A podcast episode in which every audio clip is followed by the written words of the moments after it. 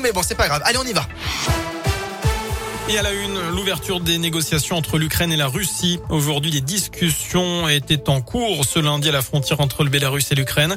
Kiev exige un cessez-le-feu immédiat et le retrait de l'armée russe cinq jours après le début de l'invasion. Le président ukrainien qui demande lui l'adhésion sans délai de son pays à l'Union européenne. Dans une vidéo, il appelle aussi les soldats russes à rendre les armes pour sauver leur vie. Sur le terrain, l'ONU annonce plus de 100 civils tués dans les combats, dont 7 enfants, mais les chiffres réels seraient considérablement plus élevés. C'est ce qu'indiquent les Nations Unies. On apprend aussi qu'au moins 11 civils ont été tués dans les bombardements à Kharkiv, deuxième ville d'Ukraine. 500 000 personnes en tout ont déjà fui l'Ukraine, notamment en Pologne et en Moldavie. Selon plusieurs experts, les réfugiés pourraient être jusqu'à 7 millions dans les prochaines semaines si le conflit dure. Un conseil de défense était organisé à la mi-journée à l'Elysée. L'occasion pour le ministre des Affaires étrangères de s'exprimer sur le sort des Français présents à Kiev. Selon Jean-Yves Le Drian, les Russes ont indiqué que tous les civils pouvaient quitter librement la capitale par la route. Par ailleurs, la France fait un recensement complet des biens appartenant aux personnalités russes visées par les sanctions en raison de leur proximité avec le Kremlin. Dans le reste de l'actu, moins de cambriolage et de vols avec violence, mais plus d'escroqueries financières et d'atteinte aux personnes. Le bilan de la délinquance 2021 présenté en fin de semaine dernière par la préfecture de l'Ain est assez contrasté. Parmi les chiffres marquants, les violences intrafamiliales sont en hausse de près de 25% par rapport à 2020.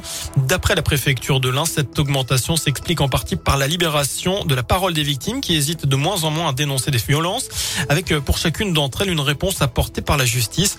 Au tribunal de Bourg, c'est nouveau depuis septembre une audience consacrée uniquement aux affaires de violence intrafamiliale se tient une fois par mois.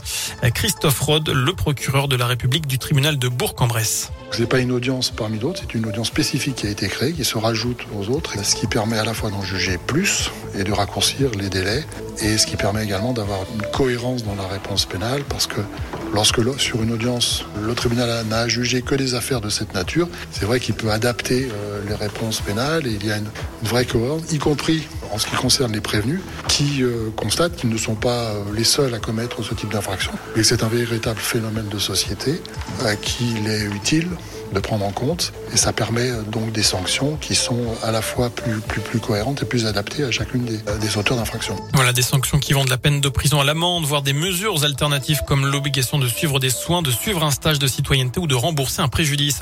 Enfin ce lundi, c'est jour de rentrée scolaire, à l'école les enfants peuvent enlever le masque dans la cour de récré et puis dans les ciné, les théâtres, les restos, les foires, les salles de sport, fin aujourd'hui du port du masque en intérieur dans tous les lieux soumis au pass vaccinal, exception faite des transports ou encore des des entreprises et des services publics. Alors est-ce que vous allez enlever le masque en intérieur? C'est la question du jour sur radioscoop.com.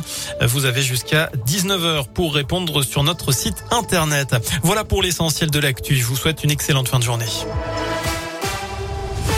Merci.